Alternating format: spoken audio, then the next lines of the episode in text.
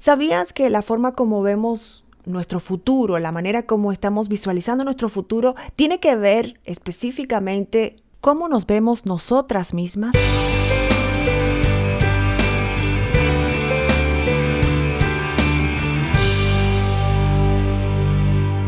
Hola, yo soy Daisy Cedeño y esto es Empresarias Cristianas. Jesús es mi mastermind. Y ha sido un año intenso y estamos recapitulando muchísimas cosas y una de ellas es, por supuesto, cómo nos fue este año en los negocios, los números, la clientela. Hay personas que tuvieron que modificar, hay personas que tuvieron que reinventarse, hay personas que simplemente tuvieron que cerrar y empezar algo nuevo. Es parte de la vida y a veces suena duro decirlo, pero es la realidad. En mi caso tuve que modificar varias cosas.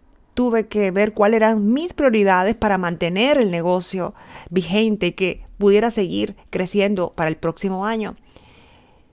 Tenemos que darnos un tiempo para evaluar, modificar, mirar cuáles son nuestras prioridades, qué está funcionando, qué no está funcionando. Pero todo empieza en primero cómo vemos nuestro futuro, cómo podemos visualizar.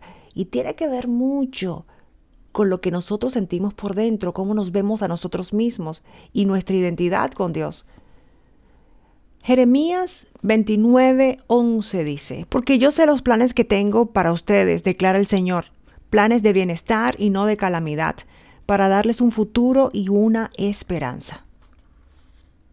Y me pasó algo muy interesante esta semana donde me di cuenta de mi poca fe.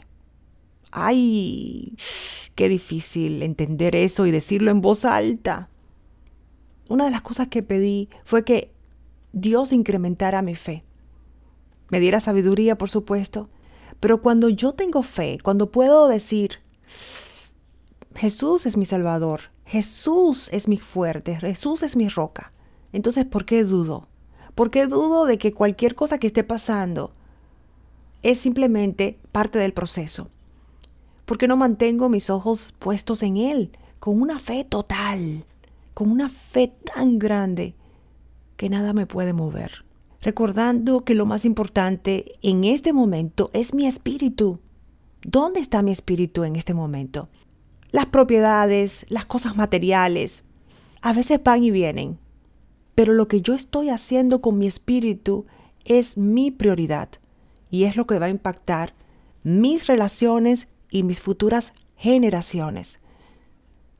Entonces, ahí es que tuve ese como, se podría decir, ese despertar.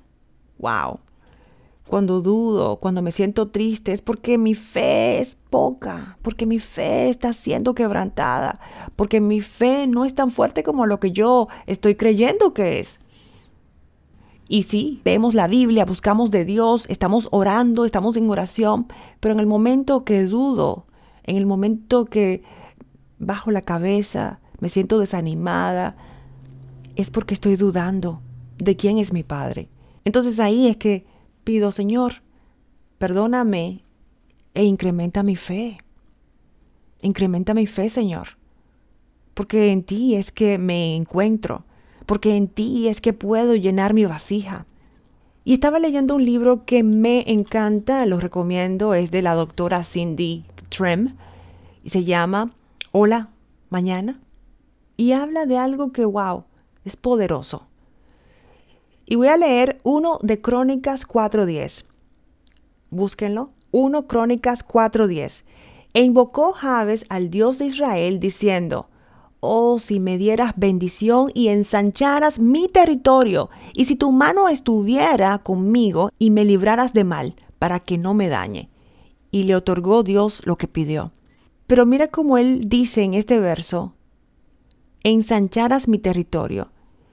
Y la autora del libro habla del territorio, pero de una forma que lo conecta con nuestra mente, ideas limitantes, nuestras creencias limitantes, nuestras fronteras psicológicas. ¿Cómo puede ensanchar Dios mi visión, mi capacidad intelectual? ¿Cómo yo puedo ver más allá de mis horizontes?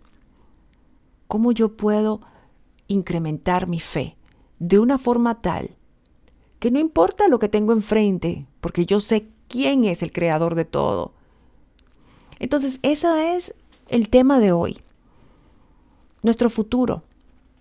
Este año ha sido de elecciones, ha sido un gran maestro, de reorganizar nuestras prioridades, de ver dónde están nuestras prioridades y de entender nuestro valor. ¿Dónde estamos poniendo toda nuestra inversión? Y no estoy solamente hablando de la parte financiera. ¿Dónde estamos invirtiendo emocionalmente, tiempo, recursos, espiritualmente? Y quiero dejarte con un llamado a la acción para que sigamos creciendo y ver nuestro futuro como lo que es, en las manos de Dios. Y regocijarnos en eso. Porque a veces cuando decimos, ah, Dios es el que sabe, es como si fuera que nos estuviéramos dando por vencido. Hay algunas personas, tal vez no tú, pero hay algunas personas que dicen, ah, Dios es el que sabe, de una forma como, wow, Dios es el que sabe. Dios me tiene, Dios me tiene en sus manos. Dios sabe mi futuro, pero todo empieza en cómo es nuestra identidad como hijas de Dios, la manera como nosotras nos vemos posicionadas enfrente de Dios.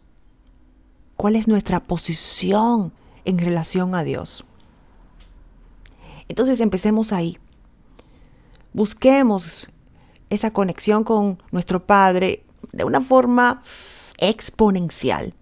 Y te voy a dejar un par de versos. Salmo 37, del 4 al 5.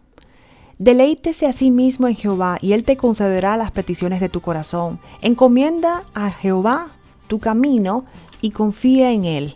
Él hará. Y Marcos 9:23. Esto lo dijo Jesús específicamente. Si puedes creer, al que cree todo le es posible. Yo soy Daisy Cedeño y esto es Empresarias Cristianas. Jesús es mi mastermind. Recuerda que puedes conectar con nosotros por las diferentes redes sociales. Estamos en Facebook, Instagram y también puedes entrar en nuestro grupo de empresarias cristianas en Facebook. Empresarias y emprendedoras cristianas. Hasta la próxima.